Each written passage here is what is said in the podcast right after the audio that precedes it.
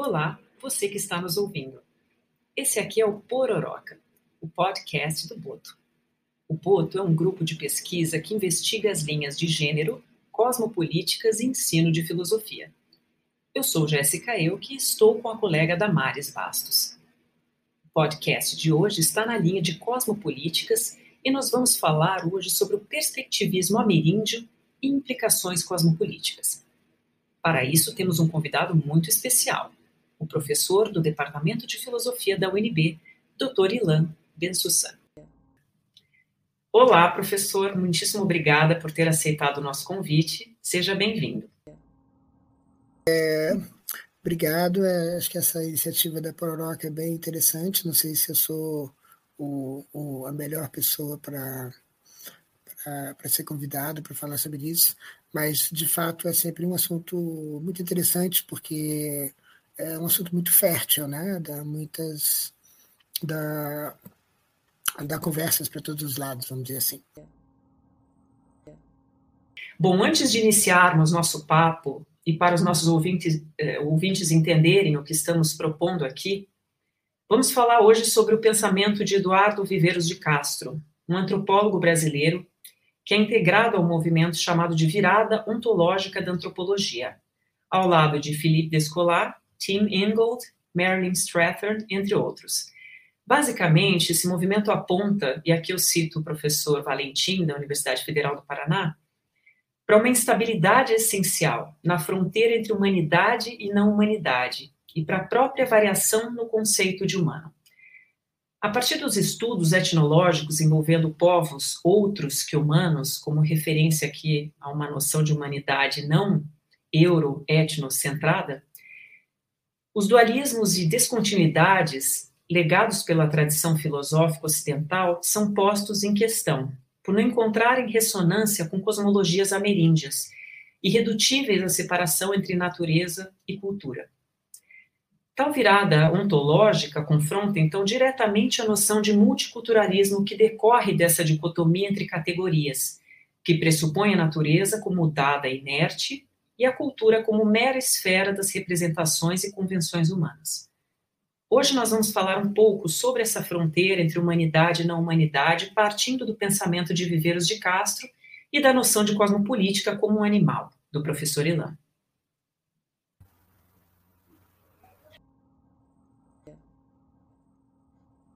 E a primeira pergunta que a gente pensou aqui para fazer e pensarmos um pouquinho né, sobre o que a gente está falando hoje é a questão sobre Nietzsche, né, que ele afirmou que não há fatos, né? A gente encontra isso né, no texto do, do Viveiros, né? Somente interpretações dos fatos e que o mundo não tem um sentido por trás, é, detrás de si, mas tem infinitos sentidos.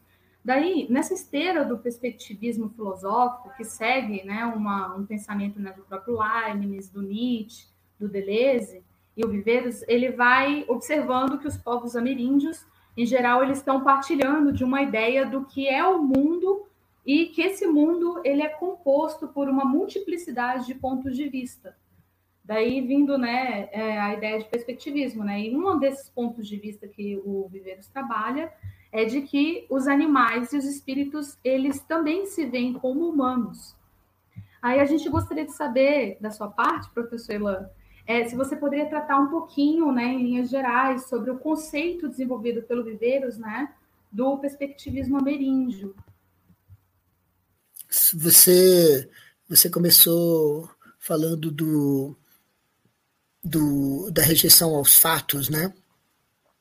Eu acho que é eu acho que é interessante pensar essa conexão em termos de é, uma em termos de alguém que está muito ligado a, a, essa virada ontológica que vocês mencionaram, inclusive na antropologia, que é o, o Latour, né? É, essa coisa de não há fatos me faz lembrar aquela história de é, que o Latour menciona é, eu acho que num texto dele sobre, sobre Whitehead, é, em que ele diz é, como pode ser que uma pessoa bem educada e polida possa fazer alusão a fatos. Né? Isso é muito grosseiro. É claro que o Latour é o Latour e gosta de umas frases para para como é que se diz para chocar, né? Assim, ele ele faz muito isso. Uh, mas a questão aqui é importante porque é como se você uh, não uh, como se o apelo a fatos fosse o apelo a alguma coisa que está fora do âmbito de qualquer política né? é alguma coisa como uma espécie de um dado, um, um pronto. Né? É, é, então, é interessante, é como se, é como se isso fosse um, uma espécie de elemento é, acima de qualquer debate, ou abaixo de qualquer debate, ou fora do alcance de qualquer discussão. Uh, e o que, que significa virada ontológica? Uh, eu não sei se ontológica é o melhor termo, mas o que, que a virada ontológica implica uh, na antropologia? Ela implica uma espécie de rejeição de um, um desses assuntos encerrados, que é a ideia de que aquilo que é natural, aquilo que diz respeito à natureza em geral, aquilo que é composto por fatos, independente de qualquer interpretação, para usar a sua imagem, que, é, a sua, a sua, os seus termos, ah, isso é, essa ideia de que há alguma coisa que está é, estabelecida antes da produção de qualquer etnografia, né? É, é isso que é rejeitado, a rejeição de uma espécie de pano de fundo fixo para qualquer etnografia distinta. Então é mais ou menos o seguinte: a natureza já está estabelecida e a etnografia, a palavra, uma palavra importante para eles é, desafiarem, né, para a virada ontológica desafiar. É, o Latour, por exemplo, favorece o termo é, ontografia, é, em vez de etnografia. É, a etnografia seria a natureza está fixa, então você tem uma única natureza, então você vai ter um monte de diferentes etnografias de diferentes povos que vivem mais ou menos no mesmo mundo, porque a natureza eles compartilham. Né? Ou seja, existem certos fatos básicos que são compartilhados, né? ainda que, é, digamos, esses. É, esses fatos básicos eles sejam é, talvez é, em algumas construções, talvez até é, em última instância incognoscíveis, né? É, mas essa ideia de que você tem um, uma, um, um enquadramento é, que é fixo diante da diversidade das culturas que são etnografadas, é justamente aquilo que a virada ontológica quer colocar em xeque. Né? É, vocês mencionam uma. uma é, vocês mencionam no, no, no, é, no, roteirinho que vocês mandaram né, é, um texto é, que eu escrevi é, sobre cosmopolítica, em que eu listo alguns alguns elementos, alguns ingredientes da cosmopolítica, alguns genes da cosmopolítica, acho que eu falo assim, uh, e um deles é justamente é, isso que o Felipe Descolar uh, chama de antropologia da natureza, uh, que eu acho que é um termo muito interessante, porque é um termo que faz uma performance muito interessante. logo para começo de conversa, ele mostra que a natureza, ele tenta insinuar, pelo menos, que a natureza ela não está ela não tá, ela não está fora do escopo da antropologia. É, não é uma antropologia das imagens de natureza, é uma antropologia da natureza mesmo. Então é, é aí que eu acho que tem uma mordida cosmopolítica acerca do qual a gente pode a gente pode falar depois. Mas é, justamente eu acho que essa é uma ideia central. Assim, você não tem você não tem é, é você não tem o dado de fora da antropologia que baliza o que a antropologia vai fazer, o que a etnografia vai fazer. Então, é, então eu acho que esse, é, essa rejeição que a gente pode chamar de eu chamei uma vez de, de uma rejeição ao fatismo, né? que é a tese de que há fatos. Né? Uh, ainda que isso seja, na medida que a gente vai entrando um pouco mais nesse, nesse, é, nesse mundo é, dessa discussão, em particular sobre o perspectivismo é, do Baixo Amazonas, é, é, essa rejeição ao fatismo fica. É, pode ser uma boa introdução, mas não é exatamente alguma coisa que vai nos acompanhar ao longo de, toda, de todo o percurso. Né? Mas eu acho que o que importa é, digamos assim, o privilégio dessa qualidade perspectival. É, eu gosto muito também, para início de conversa, de, de falar, de, de, de, de fazer uma comparação entre dizer que a verdade é relativa e dizer que a relatividade é verdade. Né? Então, a, o perspectivismo está do lado de dizer que a relatividade é verdade. Né? Então, é, em certo sentido, ela, ele está ele tá dizendo assim: existem, e aí a gente focando justamente na, na, na nessa concepção de perspectivismo barra é, multinaturalismo, do qual a gente está falando, né? É, no Baixo Amazonas, teorizado né, pelo, pelo Eduardo Vieira de Castro, pelo Antônio Stoltz e outras pessoas, é, é, justamente a ideia de que existem como se fossem assim fatos perspectivais. É, e é isso que me interessa muito, né? Assim, existem esses fatos perspectivais. Só que, é claro, o problema é quando você fala de fatos, fatos perspectivais, esses fatos, essa fala sobre os fatos perspectivais, eles, elas são perspectivadas também, né? É, então, é, então, isso dá uma certa vertigem, né? uma vertigem que a mim me interessa muitíssimo, né? essa vertigem essa vertigem de que, em certo sentido, você não pode, é, digamos assim, olhar para as perspectivas desde um lado de, do lado de fora, como se estivesse voando, é, é, filmando de um drone sem perspectiva, em terceira pessoa, como se diria, todas essas perspectivas. Então, é, eu acho que, em certo sentido, se a gente puder esmiuçar isso, a gente poderia dizer que a crítica ao fatismo ela tem esses dois aspectos. Primeiro, existe os fatos eles são perspectivados. Uh, e eu tenho, é, é, eu acho que essa é uma ideia bastante, bastante interessante, que tem várias, tem várias repercussões, né? É, e segundo, é, é, que há, é, como uma questão de fato, vamos dizer, que os fatos sejam perspectivados, não pode ser senão perspectivado. Né?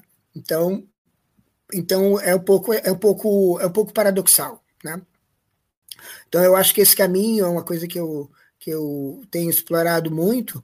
É, é uma coisa que tem tem a ver com a tem a ver com a é, tem a ver com que é, com, com, uma espécie de caráter paradoxal das totalidades, que talvez justamente desabilitem as totalidades dentro desse ponto de vista, é, digamos, de um certo ponto de vista perspectivista, dentro de um ponto de vista que privilegia o, o que é perspectival.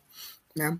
É, então, é, então, é, é, é um pouco essa ideia de uh, dizer acerca da verdade que ela que ela envolve a relatividade, não que ela é relativa, né? mas ela envolver a relatividade, isso significa dizer que você não consegue é, você não consegue é, é, alcançar a verdade é, a não ser a não ser se miscuindo na relatividade que há dentro dela, né?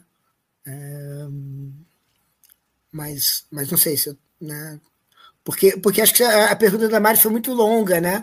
Aí tem uma outra pergunta que você já estava já estava insinuando sobre sobre o perspectivismo propriamente dito, mas enfim, né? Vamos esperar, não sei, tem, deixa eu consultar minha colinha aqui das perguntas. É... Não, a resposta está excelente, Lan. Ah, ah, tá. Não, inclusive você fala de, de Leibniz, né?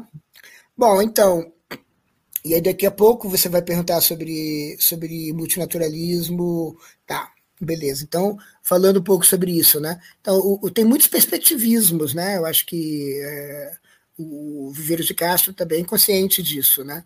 É, e um perspectivismo que a mim pessoalmente chama muita atenção é o perspectivismo da, de uma tradição leibniziana, né?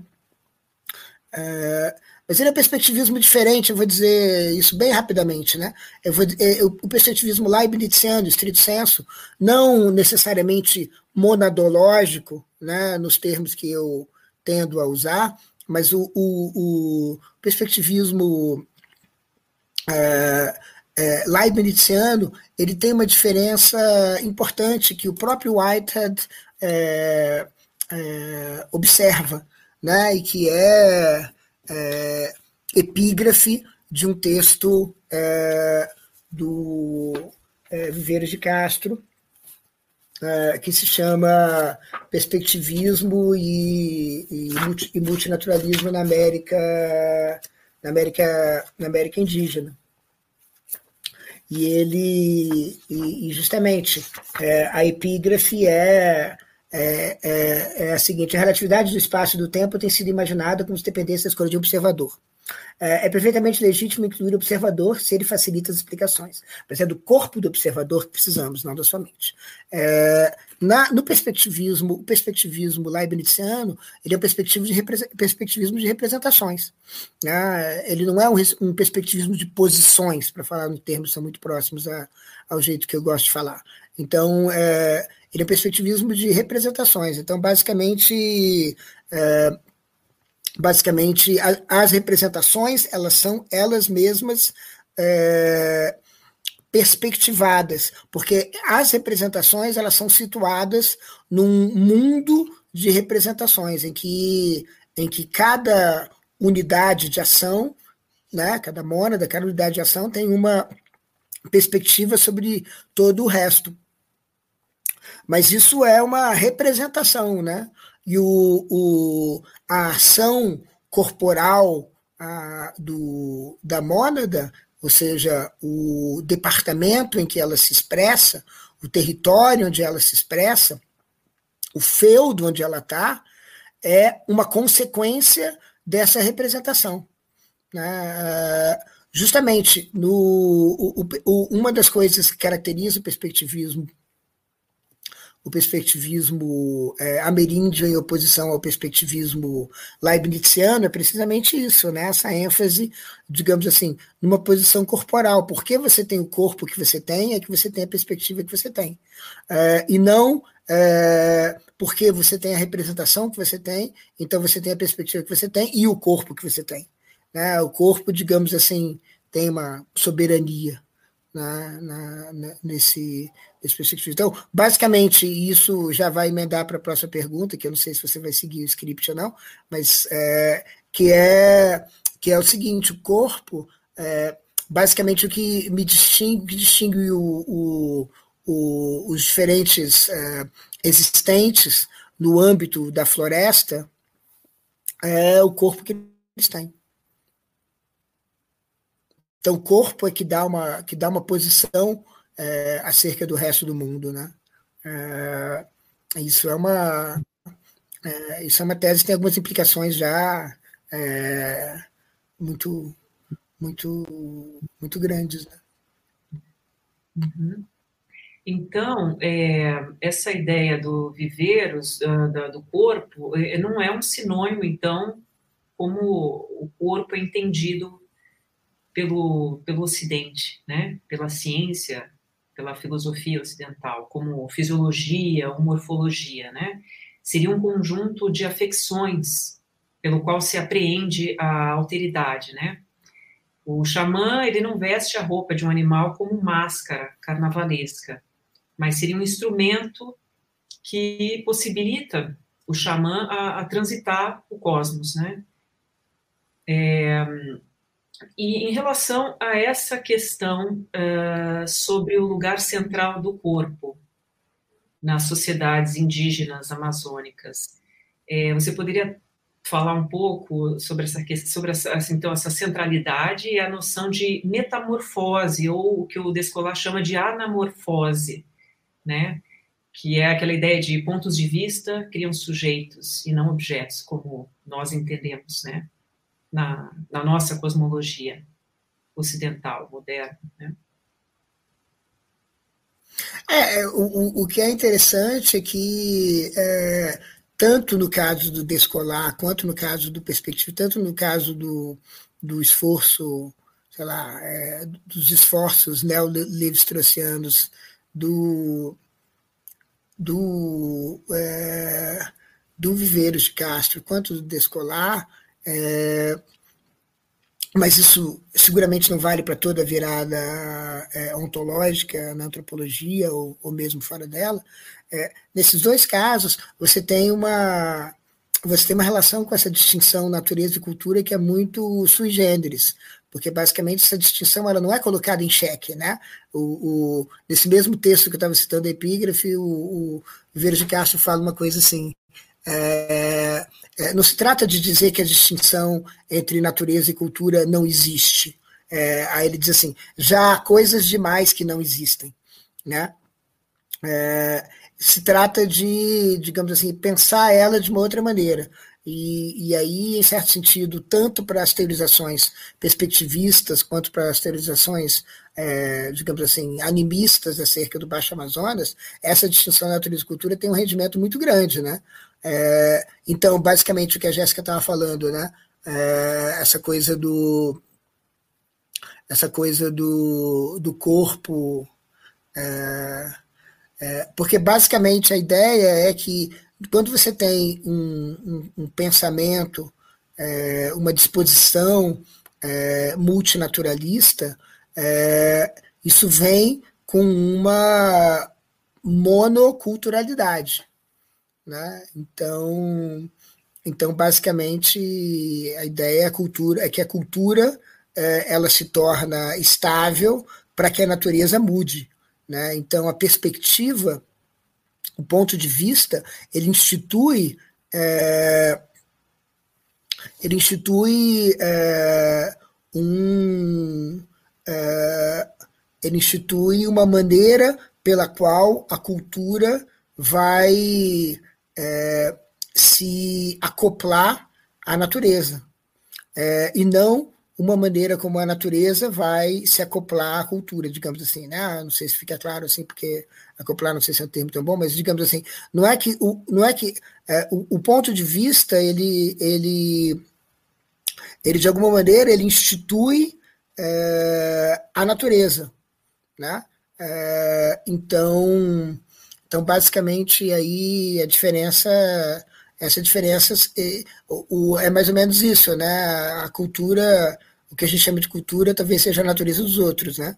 Então é mais ou menos essa ideia de que é, o que acontece quando aquilo que está para além do nosso pensamento é feito também isso também também de pensamento, né? Mas não do nosso pensamento que a gente que a gente é, de alguma maneira conhece é, em algum grau de intimidade, mas é, pelo pensamento de outra, de outra, de outra entidade, de outro existente, né? Então, aí o que acontece, né? É, então, a natureza de alguns é a cultura dos outros.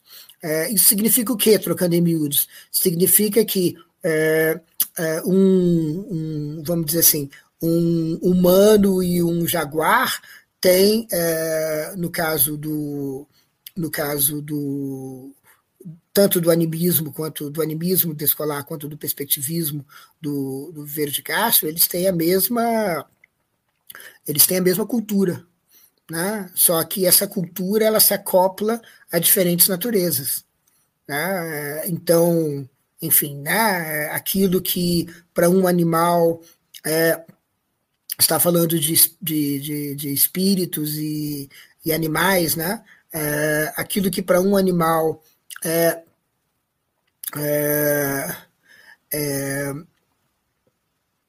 aquilo que para um animal é, é, é um predador, é, para um outro animal vai ser, vai ser uma presa. É, isso significa o quê, por exemplo? Significa que, para usar o exemplo que todo mundo usa, né, assim, o, é, a, a cerveja ela é deítica, o cauim, melhor dizendo, né, a cerveja de milho, né, é, o cauim é, de mandioca, ele é, é ele é, é deítico, o que significa o quê? Que o jaguar, que a onça, que para onça o que é cauim para mim é o sangue para ela. Ou seja, as naturezas são diferentes, mas a cultura é a mesma. Ou seja, eu é, tenho crenças e desejos sobre o cauim. A onça compartilha essas crenças e desejos, mas elas, mas essa, essas crenças e desejos, elas vão se exprimir, elas vão se, é, elas vão acontecer em relação a uma outra natureza. Elas vão, elas vão acontecer em relação ao sangue é, da presa, é aquilo que eu chamo de sangue da presa. É, e aí você vê toda, toda a, a virada de cabeça para baixo que, que uma, uma coisa dessas dá. Né? Porque basicamente aquilo que nós compartilhamos culturalmente com as onças são a cultura. Nós temos a mesma cultura. Ou seja, digamos assim, para falar nesses termos, né? nós temos as mesmas, os mesmos, as mesmas crenças e desejos, só que os objetos dessas crenças e desejos, desejos não são, não são é, elementos da natureza, são justamente, é, digamos, deíticos, né? são justamente é, é, objetos culturais que podem ser, vamos dizer assim, objetos culturais que podem ser é, que podem alocar diferentes elementos da natureza. Podem alocar o sangue da presa, podem alocar o, o a, a, cerveja, né? Então essas duas coisas podem ser podem ser alocadas para, é, digamos assim, ocupar o espaço, ocupar o lugar da é, desse objeto, digamos assim, deítico, nesse sentido cultural, que é o objeto do meu desejo, por exemplo, por uma cerveja. Então, desejar uma cerveja é o mesmo que é, para a onça desejar o, o, o, o, o sangue. É, então, o desejo tem um objeto cultural, né, e que é esse objeto cultural, por sua vez, é ocupado por é, um elemento natural, ou por diferentes elementos naturais, como o sangue e a cerveja. E aí, e aí, e aí vamos, né? Então, é, então é mais ou menos isso, ou seja, o perspectivismo ele introduz, bom, vamos lá. O perspectivismo ele introduz um elemento de é, um elemento de é, um elemento de neutralidade em relação, digamos assim, um elemento, um elemento deítico que é, diz respeito a posições e que é indiferente ao que ocupa essas posições. É como se é, aquilo que importasse fosse simplesmente aquilo que é, é, eu, aquilo que vai, aquilo que, aquele papel que tanto a cerveja quanto o sangue podem ocupar. No caso do descolar, também a natureza e a cultura são muito importantes, porque ele constrói toda, todas, toda a diferença entre as disposições, por exemplo, entre a diferença entre a disposição naturalista e a disposição animista, né? a disposição naturalista sendo a disposição que os modernos têm, é, sei lá, é, mais ou menos desde o tempo do, do, do Montaigne, é, essa, a diferença entre essas coisas diz respeito ao que ele chama de interioridade e fiscalidade. Então, para o animista, a interioridade de tudo é a mesma. Né? A interioridade minha e da onça é a mesma, mas a fisicalidade é diferente, enquanto que do ponto de vista naturalista, é justamente a fiscalidade, aquilo que a Jéssica estava falando, né? a fiscalidade que é, é, os princípios da fisiologia, digamos assim, é, o, a física a, atômica, né? ela é comum, né? Mas uh, a cultura é que é diferente, ou seja, a, a, interioridade é que é diferente. Ou seja, algumas coisas têm interioridade, outras não. É, Para o naturalismo, os animais não têm interioridade É, e os humanos têm diferentes interioridades dependendo de diferentes grupos. Né? E pra, do ponto de vista animista, é, justamente a interioridade é sempre a mesma, né? a cultura é sempre a mesma, mas a fisicalidade é diferente. É, e aí tem aí também o debate de, de, dadas essas coisas como fixas, né, essa relação entre natureza e cultura invertida, fixa, a caracterização que é, eles vão fazer do pensamento do Baixo Amazonas é, é um pouco diferente, porque o Descolar vai rejeitar é, o, o perspectivismo como alguma coisa que está presente em todos os grupos. Eles assim, nem todos os grupos animistas do Baixo Amazonas são grupos perspectivistas, né? É, enfim, mas de qualquer jeito essa essa distinção entre é, digamos, essa ideia de que a natureza de uns é a cultura dos outros é, aparece né, de diferentes maneiras. Né? É, a, parece que em ambas as descrições, no Baixo Amazonas, a cultura é que é o lugar da estabilidade, uma estabilidade que vai para além dos limites é, humanos e, e estrito senso. Mas aí, é, essa é uma outra coisa que acho que estava perguntando também, mas a própria noção de humano também é deíctica, também é indexical. A própria noção de humano é, é ela não aponta para uma coisa que é que é da natureza, né? Então, humano é algo que poderia ser é, entendido como como nós. E esse nós pode ser falado tanto por nós quanto pelo pela onça, pelas onças. É, uma outra dúvida também que vai surgindo, né, quando a gente está pensando nessas questões ameríndias, né, é justamente a questão do xamã, né, em torno do xamã, né. O Viveiros ele se refere à figura do xamã como um interlocutor né, nesse diálogo é, interespecífico, porque a gente percebe que o xamã ele é capaz de cruzar as barreiras corporais entre as espécies e também de adotar a perspectiva de uma subjetividade estrangeira no intuito de administrar nessas relações entre os humanos e essas outras espécies, e também como uma expressão política, de arte, é, de arte política e diplomática, né? Mas é interessante que também ele vai acrescentar que o perspectivo xamânico ameríndio é como um multinaturalismo como política cósmica. E a impressão que fica quando a gente se depara com essa, é, esse ponto de vista dele né, no texto é que a cosmopolítica parece ser uma prerrogativa dos xamãs. É, você acha que essa leitura ela é procedente, ela é possível, ela corrobora com o que ele está pensando ou, ou ela está muito fora, né? Ah, não, não, sei se corrobora com o que ele está pensando, não sei se eu posso chegar. Mas basicamente a, a, ideia é que a ideia é que o xamã ele é, ele tem uma conexão é, com o tempo sei lá, com o tempo mítico, como defendia Levi-Strauss, que era um tempo que não havia distinção entre humanos e animais, né? Então, basicamente, é, é essa ideia que o Vieira de Castro insinua, tantas, tanto diz várias vezes, né? Que, basicamente, você não tem, é, se para os modernos é, os ancestrais são animais, para os, ah, para os ameríndios do Baixo Amazonas, é, os ancestrais são é, humanos, né? Os ancestrais comuns a todo mundo são humanos. Né? Então, basicamente é isso. Né? Você vê, ou seja, só que a gente só consegue ver como humanos a nós mesmos. Né? O jaguar só consegue ver como humanos o jaguar mesmo. Né? O, o, o, porco selvagem só consegue ver como porco selvagem, entende? Ele mesmo. Então, nesses grupos, basicamente o que acontece é que você, você não consegue você não consegue olhar é, como humano é, aquilo que é outro, né?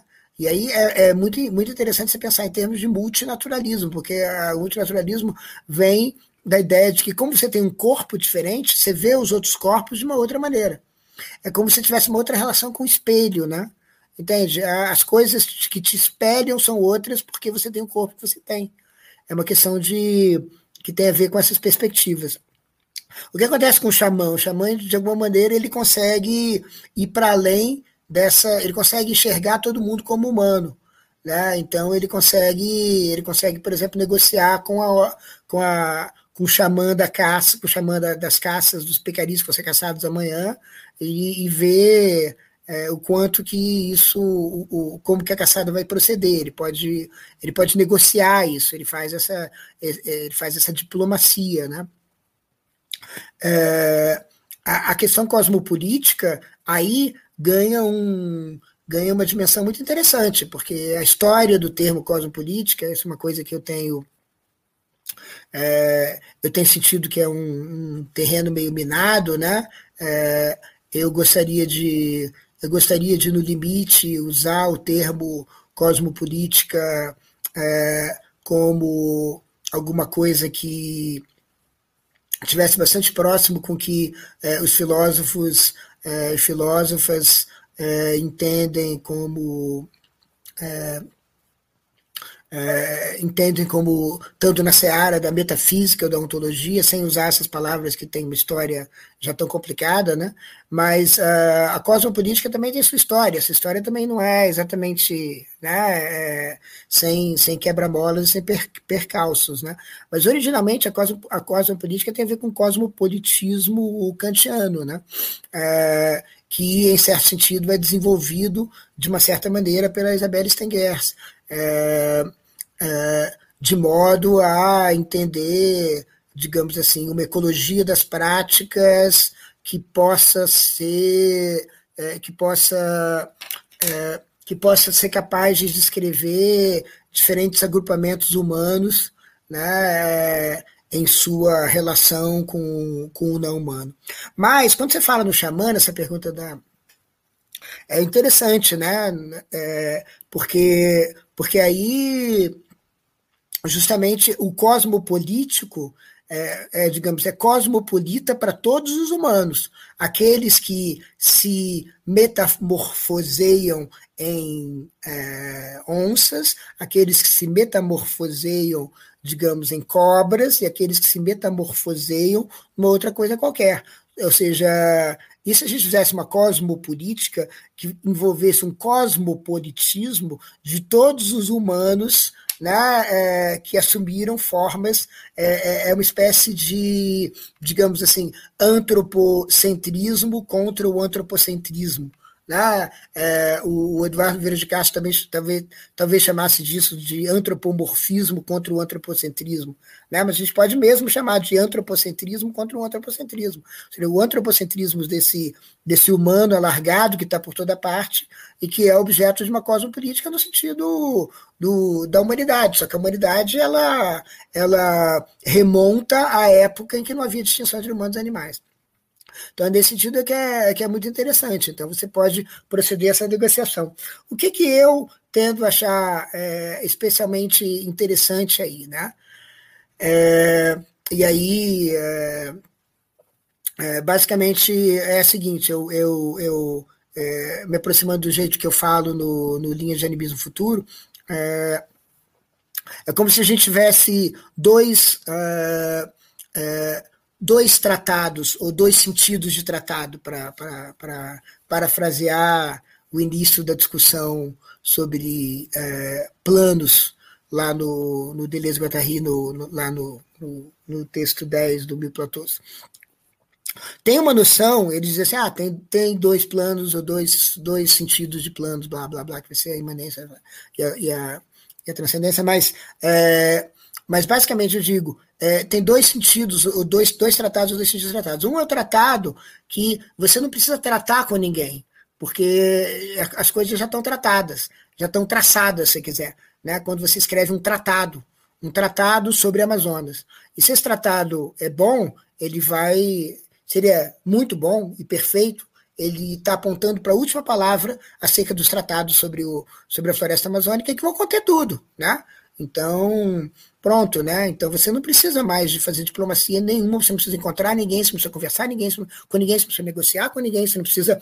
É, você não precisa é, fazer nenhum tipo de esforço para é, contrastar sua perspectiva com a perspectiva de ninguém, porque o tratado é justamente, precisamente, o, aquilo que o drone faz é, supostamente um drone, um super drone, um Uber drone, faz é, sobrevoando a Amazônia e ele sabe, ele vai, ele vai capturar tudo que precisa ser capturado e fim de linha, né? A transparência total e, o, e, e pronto, né? O, o, o tratado tem tudo. Agora existe uma outra noção de tratado. Noção de tratado é como, por exemplo, sei lá, a diferença entre o seu tratado de zoologia né, o seu tratado de geografia e o tratado de, sei lá, como o tratado de Tordesilhas, como o tratado é, entre, entre dois povos. Então, você faz um tratado que é um acordo, como esse que os xamãs fazem, né? Então, é, é de tratados, nesse segundo sentido, que há a cosmopolítica. A diferença entre a cosmopolítica e a empreitada da metafísica, no sentido ocidental clássico, é talvez a diferença entre esses dois tratados, né? Entende? Você pode fazer um tratado de, meta, de, de metafísica que vai ser um tratado no, no, no, no, primeiro sentido, no sentido de um tratado de, de zoologia, de um tratado geral da Amazônia, né? de, um, de um tratado né? de um tratado lógico-filosófico, de um tratado como, como os muitos tratados que a gente tem né? na, na, na academia, em que a inteligência é colocada a serviço de. É, é, de extrair a, a, aquilo que pode ser compreensível é, na, no, nas outras coisas, né? Bom, é, em contraste, o tratado no outro sentido né, é, o, é, é justamente o tratado da diplomacia é, xamânica. E por que, que ela é cosmopolítica, num sentido é, importante? Porque, é, porque justamente ela não pode ser uma metafísica, né? porque você não pode fazer um tratado, ou seja, nesse sentido, é, é, você tem um tratado metafísico, mas você não tem um tratado cosmopolítico, porque a cosmopolítica ela não é, ela não é feita de uma vez por todas, ela vai ter que ser articulada, entende? Então, o cosmopolitismo é alguma coisa que vai estar constantemente em construção. Né? É, é esse elemento que é que, é, que eu acho que é, que é, que é importante. Né? Então, o, o cosmopolítico ele, tá, ele envolve uma incompletude. Né? É, e justamente, é, então, você não pode substituir um tratado, o primeiro tratado, é, você não pode substituir o segundo tratado pelo primeiro tratado. Né? É, e é claro, você pode, você pode usar do segundo tratado para fazer o primeiro tratado. Tá certo. Você pode, por exemplo, ter encontros com os outros que não estão querendo realmente negociar nada, estão querendo simplesmente aprender coisas sobre eles. Uma vez aprendido, terminou o expediente, está tudo aqui no tratado, tal, escrito, publicado, fim de linha. Né? E o tratado, por exemplo, o tratado pode ser, por exemplo, o, o banco de genes da diversidade amazônica, é, que pode estar associado a um banco de dados etnográficos sobre os povos da Amazônia.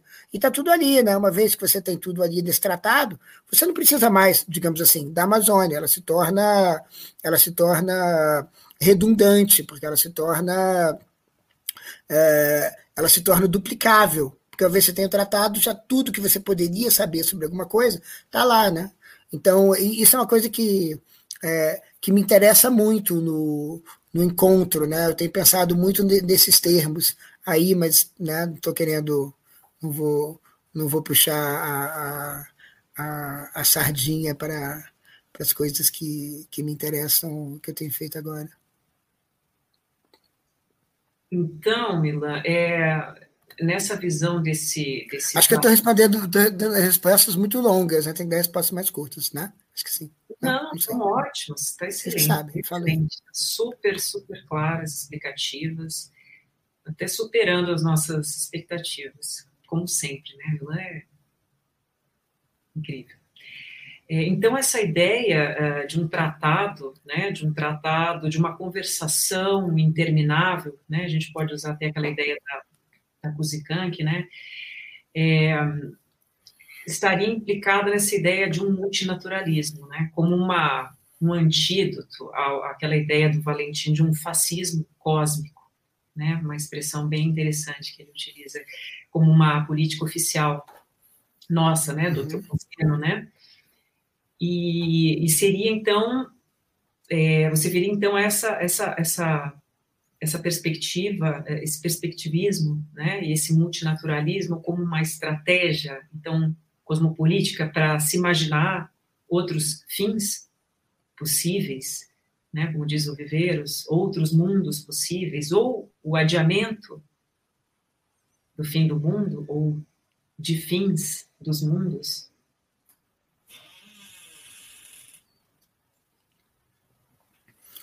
É, é...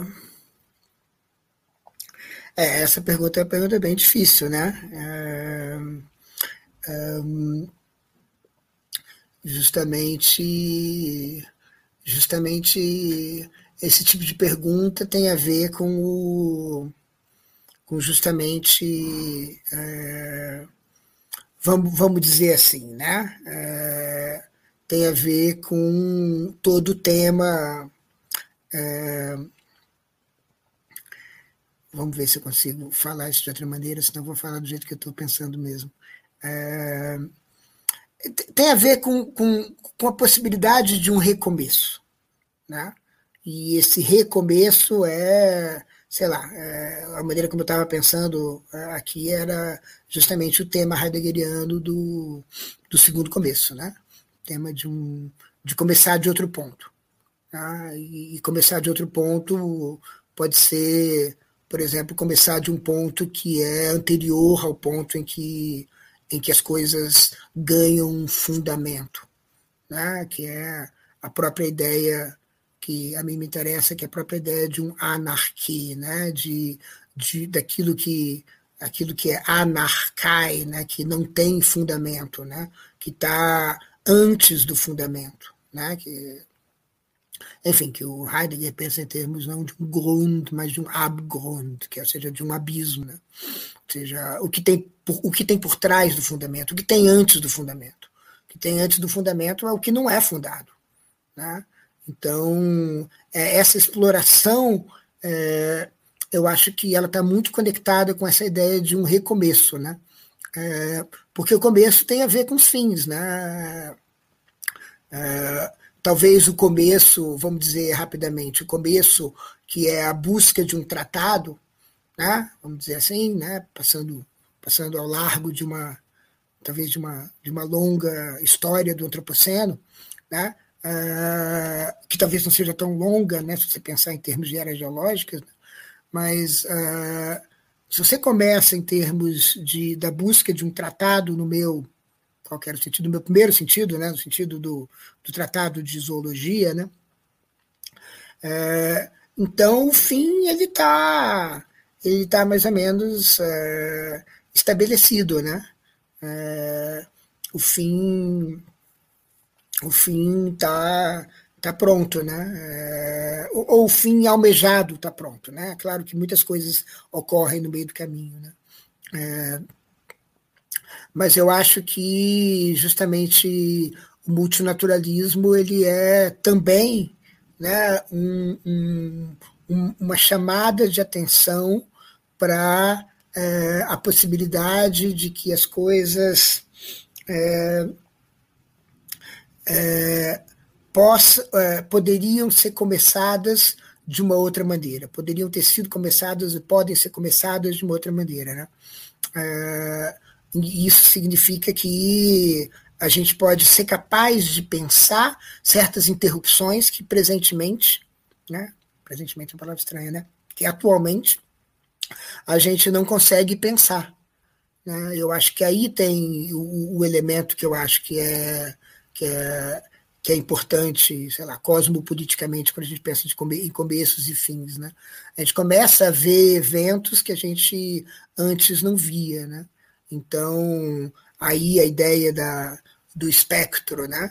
É, aí a ideia justamente de que, é, de que, digamos assim, na floresta, é, um, um animal pode é, receber várias, pode aparecer de várias maneiras, né? Esse, essa é, multi é, essa, essa ideia da aparência múltipla, né? Uh, Então, justamente aquilo que a gente, aonde a gente não vê saída, é que justamente aparecem as saídas se a gente começar a pensar num, num, num, num, digamos assim, numa história que começou antes. E aí, numa história que começou antes, eu acho que essa é a ideia, né? Uma, do ponto de vista de uma história que começou antes, aquilo que tem um fim, não é o, o, o que é o fim, não é o fim de tudo. Porque você consegue ver para além daquilo. Porque você consegue ver para além do evento que foi o início é, oficial de tudo, por exemplo, quando a gente começou a buscar o tratado, né? o tratado no sentido do tratado de zoologia. É, então, é, então, justamente aquilo que, aquilo que para nós, quando a gente começa a pensar em espectros, né, e a gente começa a pensar entre é, como o Viveiro de Castro e Marco Antônio Valentim vão insistir tanto, como a gente pensa, quando a gente começa a pensar na floresta como sendo composta de é, humanos, animais e espectros, e pensando que os espectros, às vezes, aparecem como humanos, e os, né, e os uh, por exemplo, sei lá, a, a senhora da caça, né? Às vezes a caça para certos povos no Amazonas não é a caça que é vista como humano, mas é a senhora da caça que é vista como humano. Quando você começa a pensar que essas perspectivas elas são essas, é, essas posições elas são perspectivais e que você pode ver, o espectro pode se ver como humano e pode aparecer como humano e pode aparecer como animal, etc. Aí você começa a entender por que, eu digo a cosmopolítica é um animal, por exemplo. Né? Entende? Eu poderia dizer que a cosmopolítica é um espectro, né? mas me pareceu mais interessante naquele momento dizer que a cosmopolítica é um animal. Né? Mas é justamente por isso, porque aí você consegue ver coisas que, é, que você não via antes. E aqui, é, Jéssica, só fazendo comentário em off, não estando em off, é, isso talvez seja uma maneira de pensar no seu impasse, acerca do qual você me escrevia hoje, né, é, nessa, nessa comunicação com, com, com, com, com Yuki Rui, né? Porque eu acho que talvez talvez a comunicação Viveiros e Yuki Rui é, talvez não, a melhor coisa não é ficar tão presa né, nesse, nesse diálogo, né? mas justamente pensar nessa ideia de que é, de que é, existem é, essa ideia de é, organismo né, que o que o Yuki Rui é, que importa tanto para ele é justamente alguma coisa que pode ser pensado em termos de espectros de animais e de humanos. Então, então é nesse sentido, né, que eu acho que o multinaturalismo abre justamente esse caminho, né, de você pensar também é, é você pensar o que a gente faz quando a gente está pensando, é, por exemplo, no nosso esforço de escrever tra um tratado como alguma coisa que é um espectro dentro da floresta. Porque é, né? Porque é um, é um predador, né? Digamos assim, o drone da minha história, né? O drone que está olhando para a floresta é, e o Uber drone, sei lá, que vai fazer o tratado, né? De tudo, vai tornar tudo transparente. Isso é como um predador, né? Isso é como um predador na, na floresta. Então, é, é, na verdade, mesmo isso, entende? Como espectro, aparece como humano, aparece como animal, entende? Então, eu acho que essa abertura que o Yuki Rui quer é, é, ter o direito de, de, de, de, de pensar, né? É, é, que é, é que é talvez uma coisa interessante, né? Porque, porque aí, aí você tem uma abertura para dizer, digamos assim, dentro de um ponto de vista de espectros humanos e animais, bom, talvez o jogo não esteja terminado ainda, digamos assim, para responder. Né?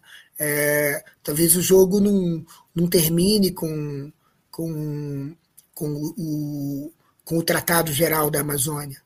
Né? Porque o Tratado Geral da Amazônia ele, ele também está na floresta. Né? Entende? A floresta, a floresta é maior que todos os tratados, o que obriga a gente a fazer tratados. Né?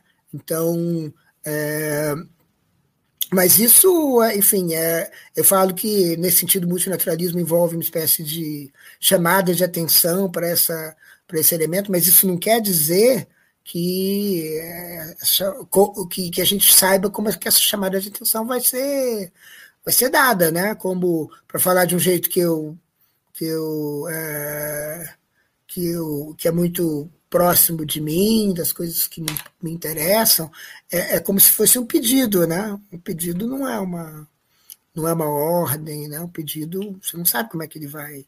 O pedido não é, o pedido invoca uma interrupção que requer uma soberania. Né? Então, se você não tem soberania, para quem que você vai pedir? Né? Você não vai pedir nada para alguma coisa que não é soberana. O pedido requer essa soberania. Né? Então, então, a gente não sabe. Por exemplo, se é, esse apelo multinaturalista só vai ser ouvido quando. É, bom, a gente não sabe se isso vai ser ouvido só quando a gente tiver que é, viver no planeta danificado ou é, se a gente já está no planeta danificado. E nem assim a gente está ouvindo. Né? Então, é, mas, enfim, é essa, é, essa pergunta é uma pergunta muito difícil, que é uma pergunta acerca do, acerca do recomeço. Né? É, tipo assim, você pode preparar um recomeço, é, mas você não pode decidir o recomeço. Você pode. É, o recomeço também não pode ser imposto a você. Né? Então, é, tem essa, é, é, essas dificuldades. Porque a pergunta é até onde a gente é soberano, para juntar Lé com Cré, né? Até onde a gente é soberano e a gente vai dizer assim, não, o, o projeto cosmopolítico da metafísica, como eu diria, pode ser abandonado ao nosso bel prazer. Não, não pode, ele tem a sua própria manivela, entende? É, é nesse sentido em que ele é um espectro como, como o, o capital é um espectro entende? Você não decide assim, dizer assim, ah, eu tô, eu tô, tô, tô, tô saindo fora, gente, valeu. Não, não, não, você não faz isso, entende?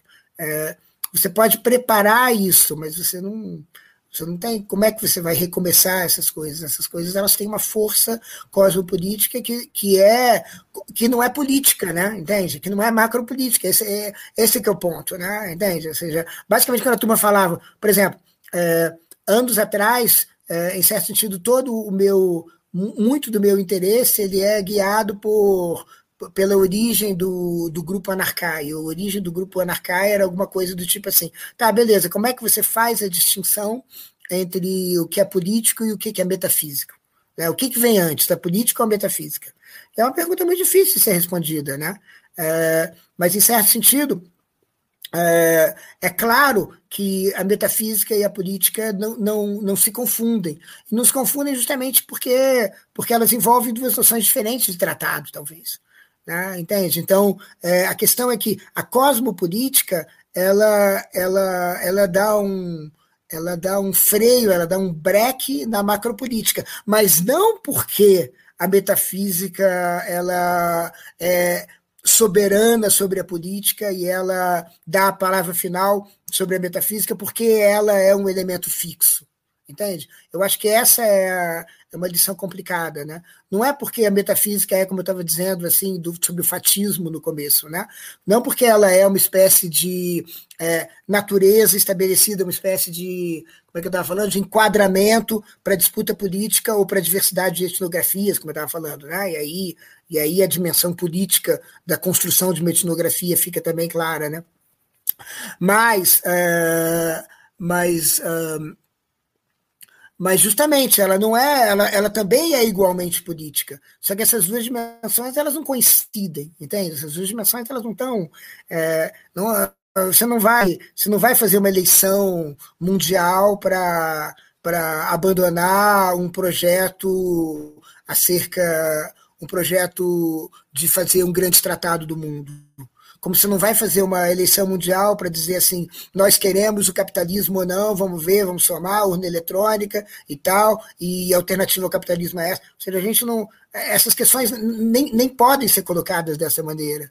Entende? Então é, é, é nesse sentido que a cosmopolítica ela não é sei lá, assim, só para deixar assim mais lá, carregar, é, tornar explícita essa distinção. São coisas diferentes, né? Entende? Se, é, é, se a, meta, a, metafísica não é um projeto político, é claro que é um projeto, ela é um projeto político também, né? É, o capitalismo não é um projeto político, é claro que ele é um projeto político também, mas ele é um político no sentido de macropolítico. Mas, mas ele, ele, é um projeto de outra natureza. É isso que, mais ou menos, a gente tenta entender como sendo, como sendo cosmopolítico. Né? Mas acho que agora eu estava falando que as respostas estavam muito longas, agora eu realmente Não, acho que decidi. É, e essa questão do recomeço também que você falou é bem interessante, porque assim, como você falou, né, a gente pode propor né, um recomeço, mas a gente não sabe como é que vai se desenrolar a política, né? Se vai ser aceito, como é que vai ser mudado, transformado, porque vai construindo, como você bem frisou, né? Vai, vai construindo. E é interessante, isso me lembra né, aquela frase do Nick Land, né? Que ele diz que a gente faz as coisas antes que elas façam sentido, né? Essa, essa coisa de a gente não ter como realmente apelar para esse voto e a situação já ali de imediato, né? E lembra muito aquilo que você falava na sala de aula, né? De ter os partidos políticos e como lidar com esses partidos políticos e qual, dele, qual deles a gente adere ou não né, nesse, nessa grande questão que agora é a cosmopolítica, né?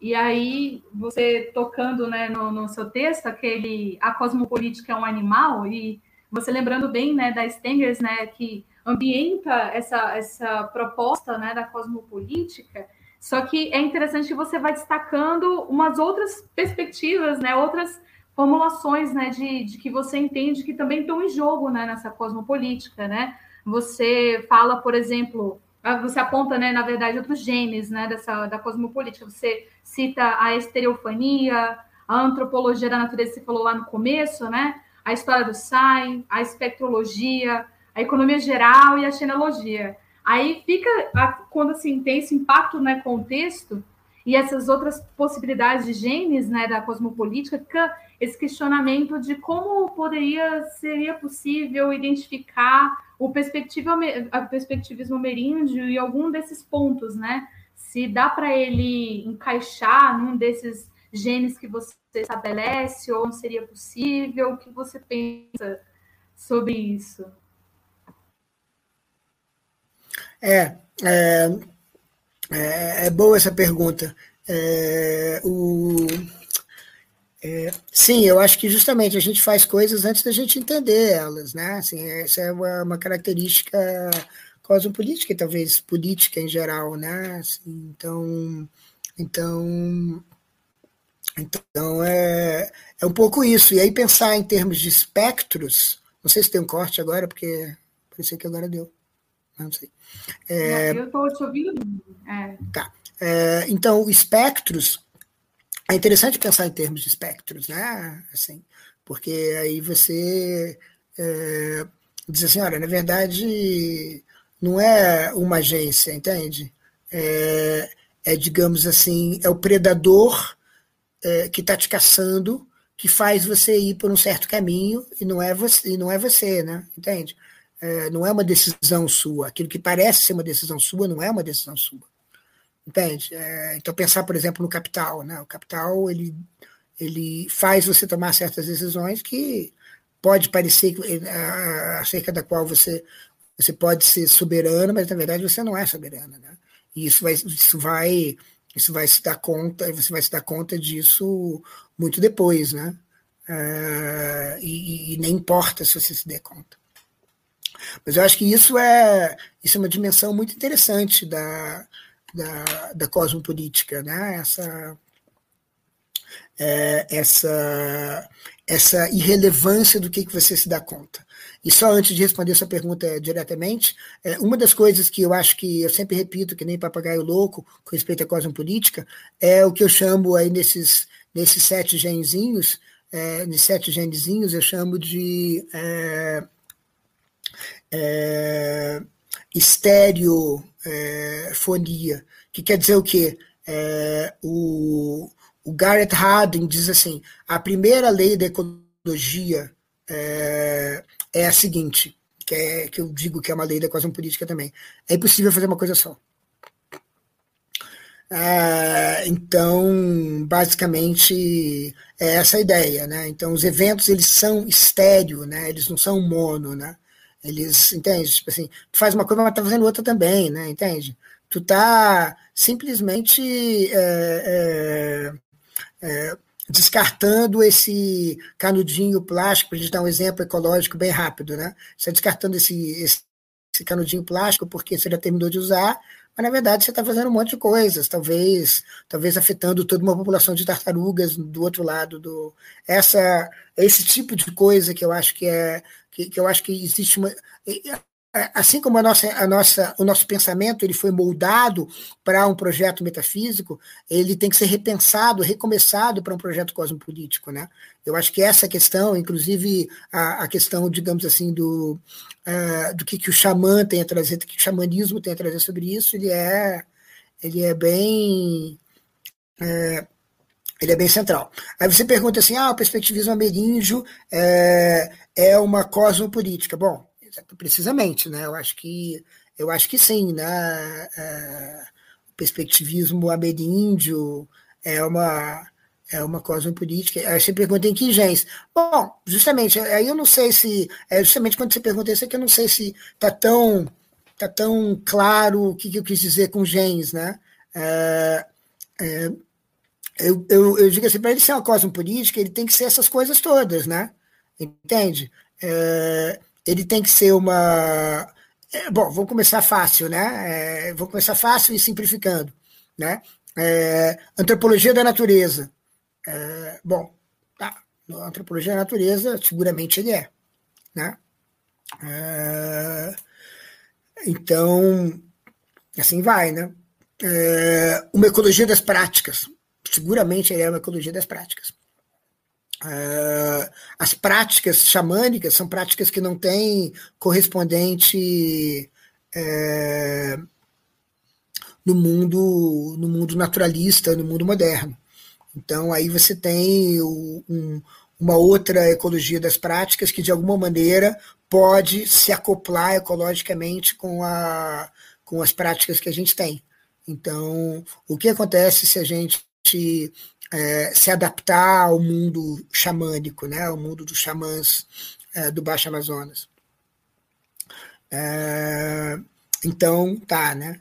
E assim vai, né? O que mais? Isso é isso é uma um, um, evento numa história do ser. Sim, precisamente, né? Eu acho que eu acho que sim, acho que o acho que o eu tenho uma uma pequena discussão com o, com o Valentim sobre isso, é, é, porque o Valentim ele insinua que é, há uma fundação no pensamento, é, não precisamente do perspectivismo, mas no pensamento da Urihiá, é, é, do, do Copenhague. Né? Há uma é, aí há uma, uma. As coisas não são infundadas. Há uma espécie de fundação que ele diz, não é uma fundação é, nem é, que pode ser entendida como uma Gestel é, heideggeriana, e nem sequer pode ser entendida como uma Ereignis heideggeriana. É, e aí, evidentemente, o que chama atenção nesse comentário é que ele parece estar é, abrindo a possibilidade de que, a possibilidade, é, é, ela mesma muito interessante, de que talvez no, no, no, meio da floresta amazônica, no meio, no meio da parte baixa da floresta amazônica, você tenha tido justamente o desenvolvimento da physis, que justamente os gregos não foram capazes de levar, levar adiante, uma vez que, enfim, é, tudo isso entrando já no vocabulário heideggeriano, que é um vocabulário e, digamos assim, um, um ambiente que, em que o, o, livro do Valentim, Essa Modernidade sobre a Natureza, se, é, se insere. Né? Então, para Heidegger, basicamente, o pensamento da physis, ele se, para falar rapidamente, se degenerou é, na metafísica. Né? Ele se degenerou no pensamento da adequação, da homoiose, da correção. É, e justamente, talvez, talvez, justamente, talvez o, os povos do Baixo Amazonas tenham levado adiante o, o, uma, uma conexão com a physis que não é a conexão de captura é, é, de, da physis, né? de, cap, de captura, do, captura da, da nous, da, do logos subjacente à physis. Né? Justamente, talvez eles, talvez justamente eles tenham feito isso, né? É, é, enquanto eu acho que não, né? Mas de toda maneira, é, uma história do ser é, do, do, do com, com, com Y, é, que também não é um termo que também é, a mim me, me, interessa muito por, por outras razões, é, uma história do ser vai ter que levar em conta isso aí, né? É, vai ter que levar em conta uma é, o, o, esse perspectivismo, porque talvez a história do ser ela seja, sei lá, seja na verdade tem que ser plural, etc, etc, etc. Mas eu acho que justamente ela se insere nisso daí, né? Espectrologia, sim, eu acho que é uma espectrologia, ela justamente chama atenção para certos espectros, é, ignora alguns espectros e, e, faz ver alguns espectros. É, uma economia geral, hum, acho que é também, envolve uma economia geral. Sim, economia geral que me interessa é a economia geral do jeito que aparece é, em Bataille, na, na parte maldita, é, pelo menos da maneira como eu leio a parte maldita, que faz um movimento de distanciamento em relação a, a, aos textos dos anos 30, é, porque, enfim, é uma maneira de. A economia geral é uma maneira de lidar com excesso, né, simplesmente, né? Simplesmente uma maneira de lidar com excesso. É, então, eu acho que sim, eu não sei se eu sei analisar com, com muito mais detalhes, mas eu acho que basicamente esses sete, essas sete características é, que fazem, digamos assim, e que não são só sete, mas são mais, né, como eu falo, é, esses genes aí, eles, estão, eles teriam estar presentes nos gestos cosmopolíticos, inclusive é, nesse gesto para que ele seja para que ele seja cosmopolítico, né? É, para que ele tenha essa dimensão essa dimensão cosmopolítica. Um, Agora eu vou trazer uma questão que foi trazida pelo Pedro, mentor, que faz parte do nosso grupo Boto. Bom, ele observou o seguinte, né, que há do, do, dois tópicos que fazem parte do pensamento que atravessam, né, o pensamento do Viveiros, que é o outro e o encontro, né? Quando ele formula esse conceito de perspectivismo ameríndio, ele lega uma deixa como legado uma máquina de guerra, né? aquela expressão do Deleuze e, do Guattari, que vem falar da diferença e do tensionamento entre as agências que eh, estão implicadas na relação. As continuidades que advêm né, entre humanidade e não humanidade, como um exemplo disso. Um, essa ideia de forças não estáveis que estão em disputa é, parece ser um elemento positivo e presente na tradição filosófica brasileira desde a antropofagia do Oswald de Andrade. Aí a questão dele é a seguinte: seria possível uma aproximação direta entre as ideias do Viveiros e do, do Oswald? Seria então o perspectivismo um tipo de antropofagia? O que, que você, você entende?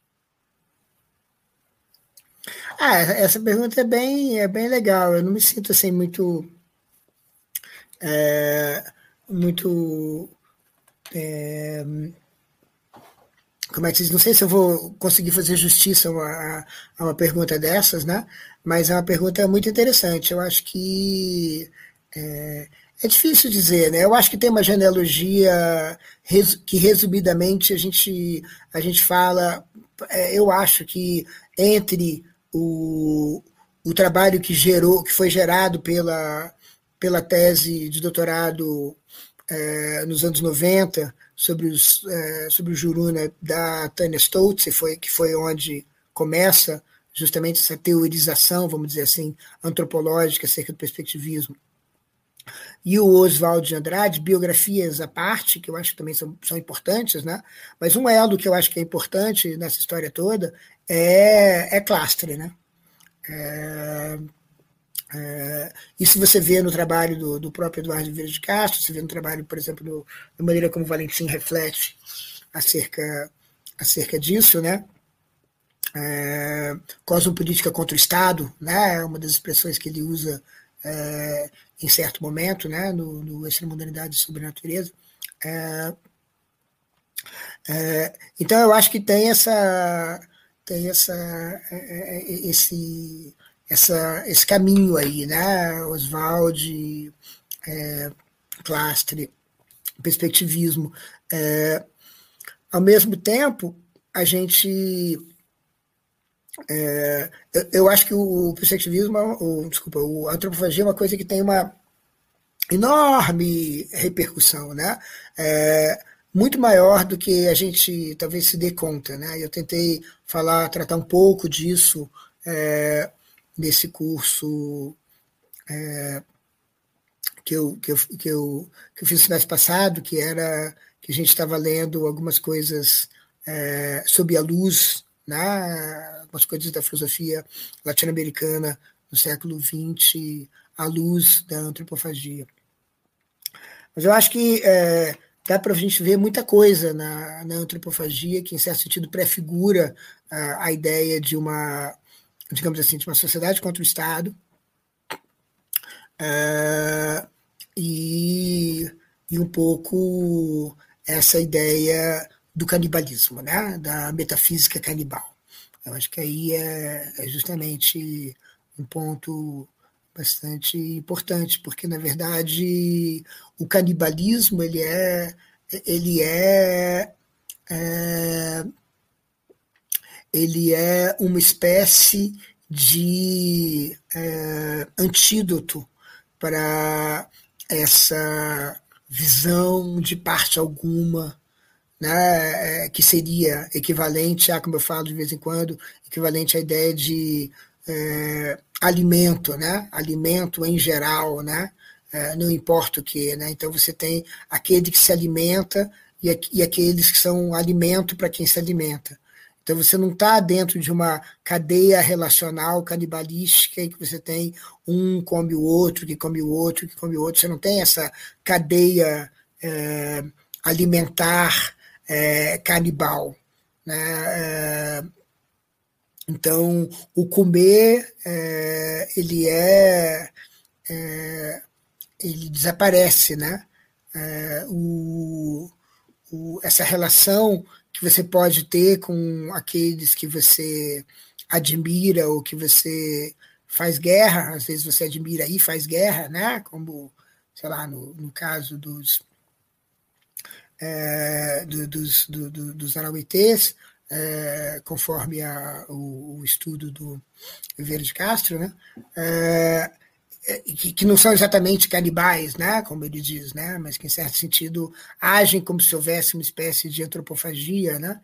É, então, assim, eu acho que a antropofagia é uma chave bem interessante para entender esse caráter relacional, pelo menos para começar daí, né, é, esse caráter relacional que o perspectivismo traz, né, que você está, digamos assim, situada, né, você não está fora do vendo as coisas de fora, você está é, é, medularmente situada.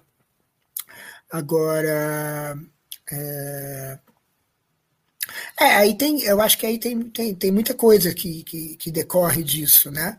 É, basicamente, a antropofagia ela se contrapõe ao pensamento messiânico, né? É, então, ou seja, para o Oswald, né? Então, basicamente, o pensamento messiânico ele tem a ver é, justamente com essa com essa unidade, né? É, essa unidade, seja, você come, você faz guerra, justamente para evitar essa ideia tão clastriana, né, de que a guerra ela é um jeito de você combater a unidade, né? É, de você combater um, né? Fazendo uma leitura já bem, bem rápida e, e, e, e talvez bem indo na direção que interessou ao, ao, ao Deleuze Guattari no trabalho do Clastre. Né? É, então, eu acho que eu acho que sim, né? Eu acho que o, o pensamento messiânico é um pensamento de é, é um pensamento não sei se está cortado agora. Ah, é, é, um, é pensamento de é, é, um, é um pensamento de escravidão porque justamente ele é colocado em xeque pelo Moribe Chaba, né? quando ele diz, uh, mas como assim você está comendo né? Uh, um, um, um, uma carne humana, né? É, e aí, numa das traduções, você tem, na tradução que o Oswald privilegiado, ou melhor dizendo, na narração que o Oswald privilegiava, você tem não amole e é gostoso, né? É, então você justamente tem justamente esse elemento, esse elemento da soberania, né? É, então, justamente aí você tem o pensamento da autonomia. É, então, é, então aí é muito interessante para se pensar isso, né? Essa relação entre o cosmopolitano né, no pensamento multinaturalista, né, como a gente estava falando antes, né, o xamanismo como exercício de cosmopolitanismo, né, de você não de você não ser é, de você não ser simplesmente atada a um elemento é, humano é, é um elemento paroquial, né, vamos dizer, né, pensando no, no, na, na, dicotomia entre o cosmopolita e o, e o paroquial, né, o, o, o, o centrado num, num, numa única coisa, né, é, o, cosmopoli, cosmopoli, o cosmopolita como sendo estereofônico, em certo sentido, sendo capaz de escutar várias vozes, etc. Né? Então, então é como se. Porque senão você tem essa unidade, que é a unidade de dizer, de fazer com que, com que você seja.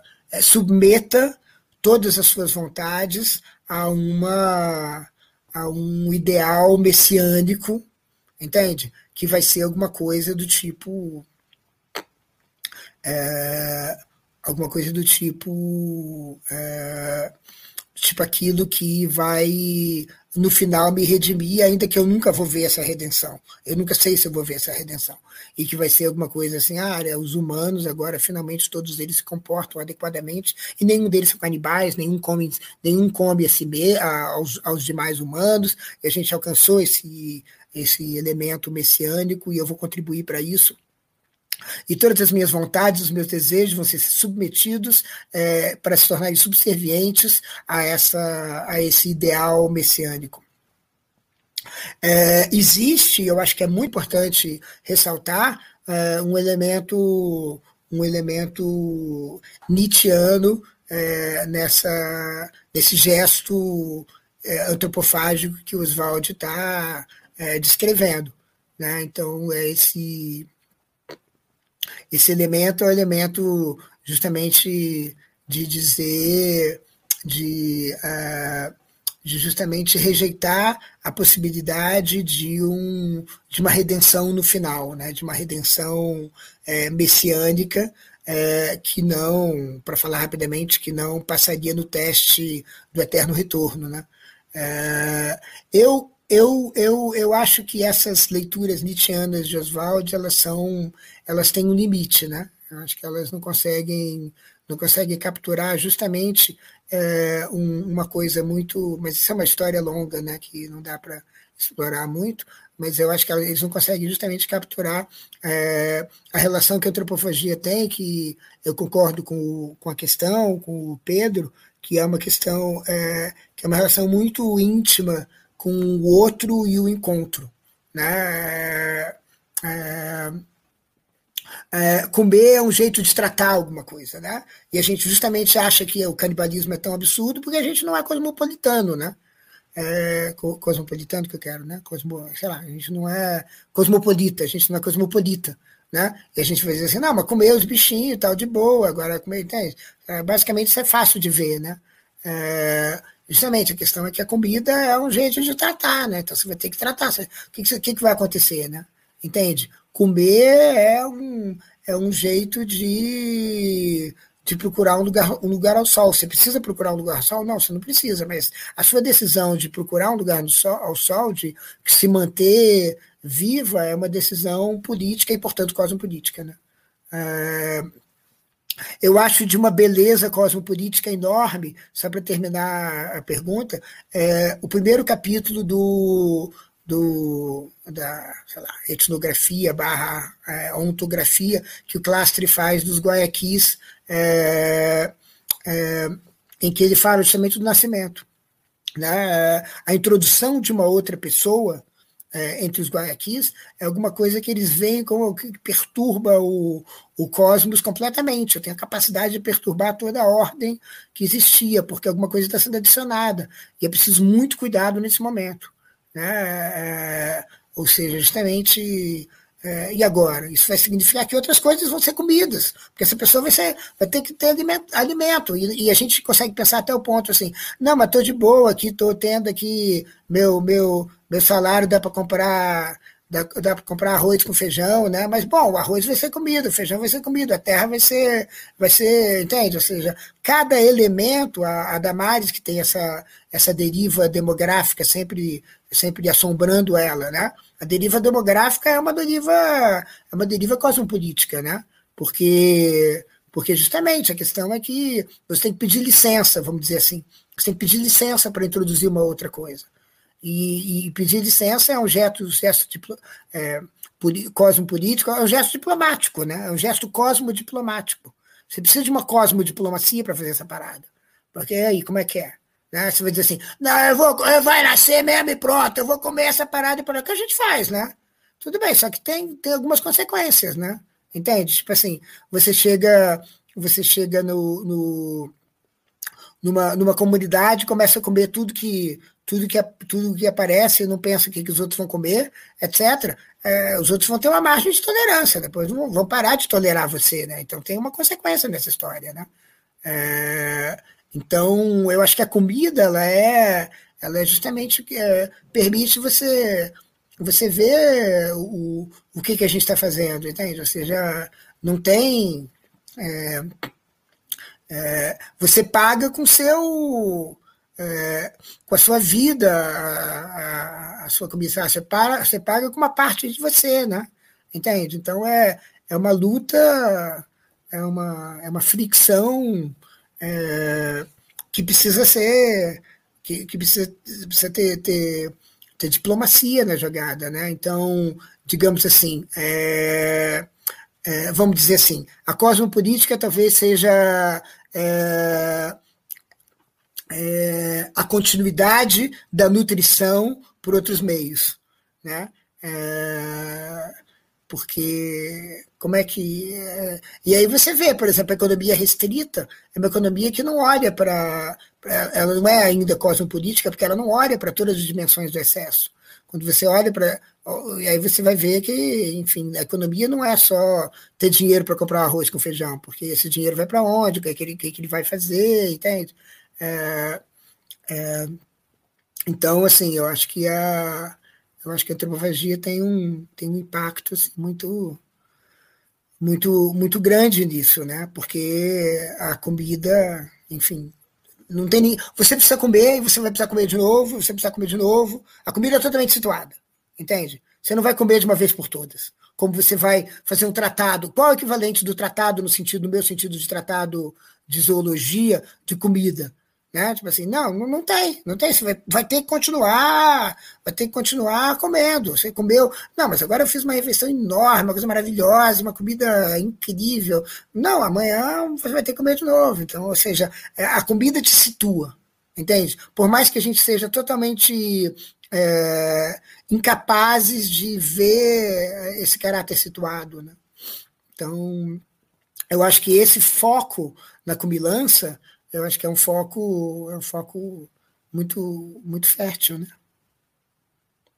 é, é bastante interessante né, essa fala tua, né, a questão da demografia, porque você foi falando só pensando na teoria feminista, atravessando nesses questionamentos cosmopolíticos, né, com a questão do nascimento, taxa de natalidade sobre a face da Terra. Eu lembro, né, tanto do projeto da Firestone sobre isso, que é necessário ter um freio, e a dona Haraway também, né, falando aquele, é, faça bandos, e não mais, como é que era? Faça e não bebês, né? Uma tradução bem ruim aqui, né? Mas bem por aí, né? Essa necessidade da gente estar tá pensando se a Terra aguenta uh, toda essa população e que só cresce, não tem um limite. Então, a questão do aborto atravessa, a questão né, da taxa de natalidade, taxa de mortalidade, como é que a gente quer? E aí a outra também que atravessa também a questão cosmopolítica é até que ponto também deve se frear essa natalidade, mortalidade, porque a gente se torna presa, a gente quer se tornar presa.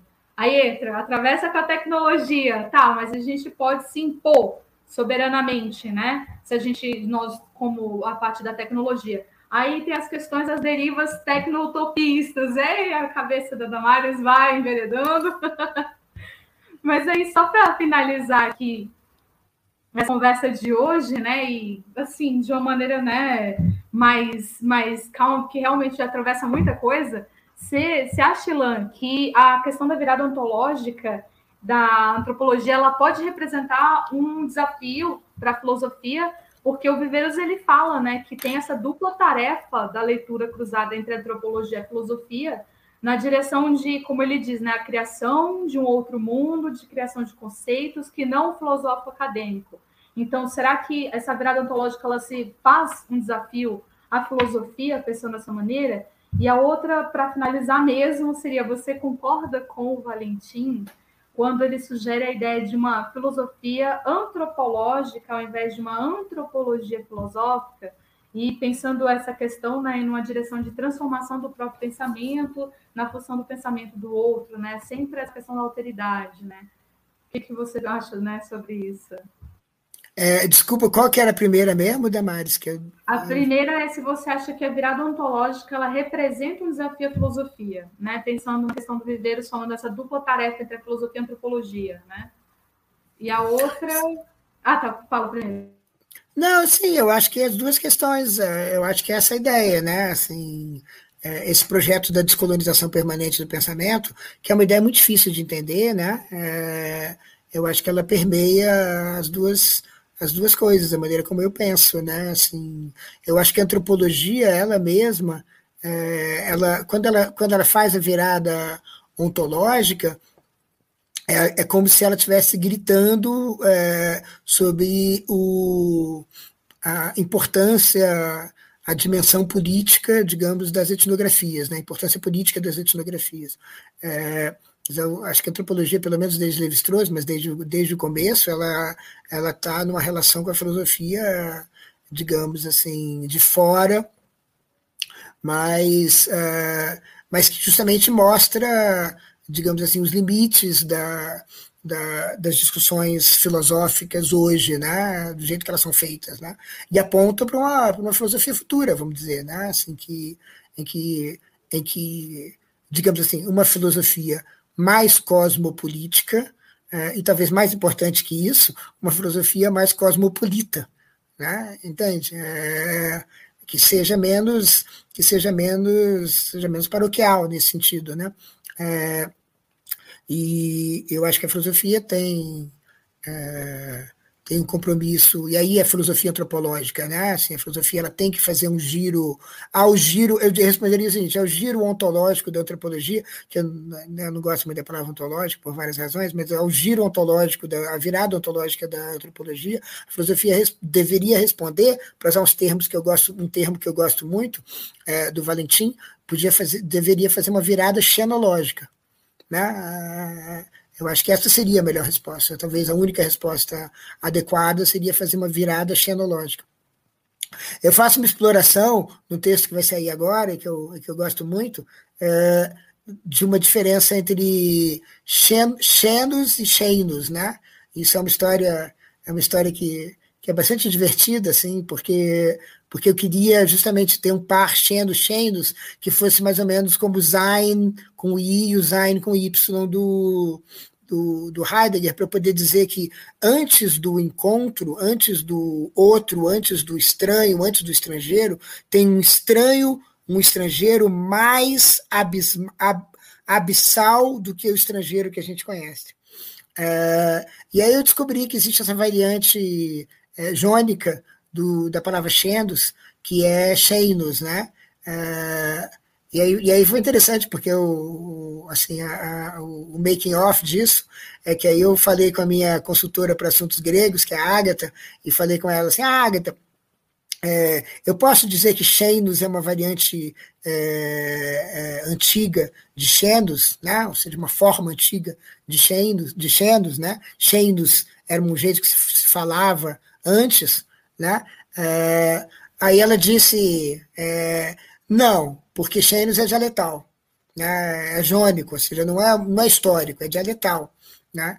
Mas, assim, você poderia fazer isso porque justamente em certo sentido você pode dizer que o jônico é, precedeu o ático ainda que não dá não tem nada que a gente sabe sobre a história do grego que permite você dizer isso mas está valendo aí eu falei bom se está valendo vamos lá né?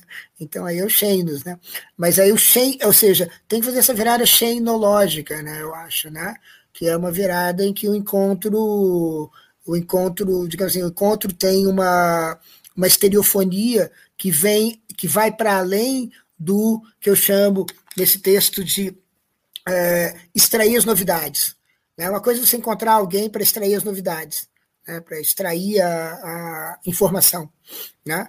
É, mas tem um encontro, essa é a minha ideia, tem um encontro com alguém que é mais ancestral do que esse encontro com alguém ou com alguma coisa, com alface no seu prato, que é mais ancestral do que a, do que a, a, a captura de informações. Né? Tem, tem, um, tem um elemento mais ancestral aonde está a comida, onde está tudo isso, né? Tem um elemento mais ancestral no, no encontro, né? Então, assim, eu diria é, virada ontológica de lá, é, virada xenológica de cá, né? Eu acho, né? É, e isso é um jeito de fazer essa tal decolonização permanente do pensamento né, é, que é permanente, né, que é permanente, porque o encontro ele é permanente no mesmo sentido que o tratado, no sentido do tratado que o xamã faz, né, do tratado diplomático, né, é permanente, porque o tratado pode ser rompido, pode ser refeito, etc. Né? Enquanto que o tratado, no sentido do tratado de zoologia, não tem, acabou, ele é, ele chega a um fim, né? É um fim que, como a gente estava, é, como eu estava tentando falar, é um fim que pode ser visto como algo, em certo sentido, diferente de um fim, né? Se, se a gente conseguir ver, por exemplo, isso como um espectro, né?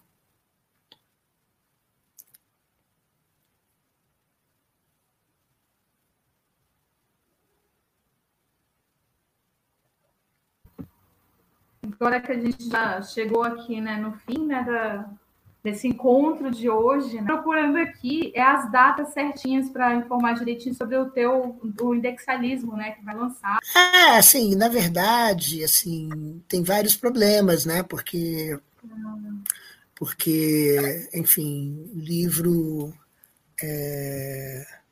Ah, eu estou eu, eu no momento em que eu gosto muito desse livro, apesar de ter foi escrito há muito tempo atrás, é, dois, três anos atrás, mas eu gosto, inclusive a, a, a Damares conhece ele muito bem, porque ela fez um, um copy desk de, de tradução nele, né? fez, um, fez um trampo lá, é, se não me engano, no, no verão de.